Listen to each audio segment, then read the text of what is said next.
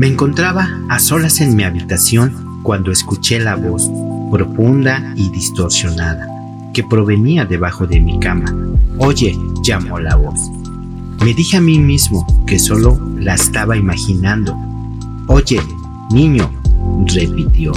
Me llevé las rodillas a mi pecho y agaché la cabeza por debajo de la sábana, tratando de bloquear la voz y el viento frío que soplaba desde la ventana, agitando las cortinas. ¿Quién eres? pregunté. Soy el monstruo bajo tu cama. O sea que, ¿eres real? ¿A qué te refieres? Por supuesto que soy real. ¿Tienes un nombre? Por supuesto que tengo un nombre. Ah, ¿y cuál es? Fran. ¿Fran? Sí. ¿Qué tiene de malo? Nada. Es decir, no sé. Es solo que no es muy monstruoso. Pues mis padres no querían que me convirtiera en un monstruo. ¿En serio? ¿Qué querían que fueras? Un dentista. Es gracioso, contesté, sintiendo cómo empezaba a sonreír.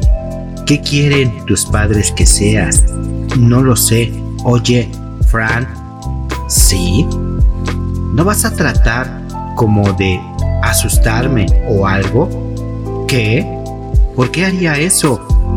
Bueno, eres un monstruo, ¿no? Pues sí, por supuesto que lo soy, pero eso no significa que asusto a niños pequeños. Pero pensé que ese era tu trabajo. Mi trabajo es asustar personas, pero solo personas malas. ¿Soy una persona mala? No, pero no es a ti a quien vengo a asustar. ¿A quién has venido a asustar? Al hombre en tu armario. La piel de mis brazos se me hormigueó.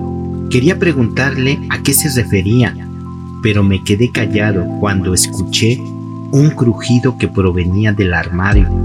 La puerta rechinó al abrirse y pude escuchar pisadas suaves acercándose hacia mí. No me atreví a echar un vistazo a través de las sábanas. Las pisadas se detuvieron y noté una respiración pesada a mi lado.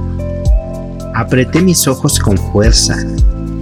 El santuario cálido de mis sábanas desapareció de un tirón. Abracé mis brazos alrededor de mis rodillas y me preparé para lo peor.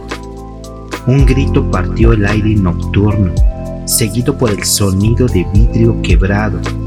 Abrí mis ojos sutilmente y descubrí un cuchillo en la alfombra junto a mi cama. La hoja destellaba bajo la luz de la luna. Mis padres se apresuraron a mi habitación y me preguntaron lo que había pasado, pero no sabía qué decirles, solo que alguien se había estado escondiendo en mi armario y había saltado por la ventana. Mis padres llamaron al 911 y la policía llegó de inmediato. Arrestaron a un hombre, Gary Thompson, que estaba corriendo por la calle a unos bloques de distancia. Estaba cubierto en sangre y vidrio roto. Encontraron el auto en nuestra propiedad y dentro de este había cinta adhesiva, cuchillos, barbitúricos y una cámara de video.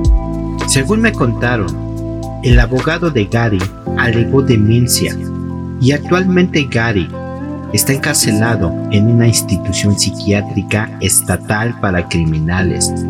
Nunca volví a saber de Fran, el monstruo, pero el detective que estuvo a cargo del caso dijo que Gary duerme en el suelo de su celda. Les dice a los doctores que está aterrado del monstruo bajo su cama.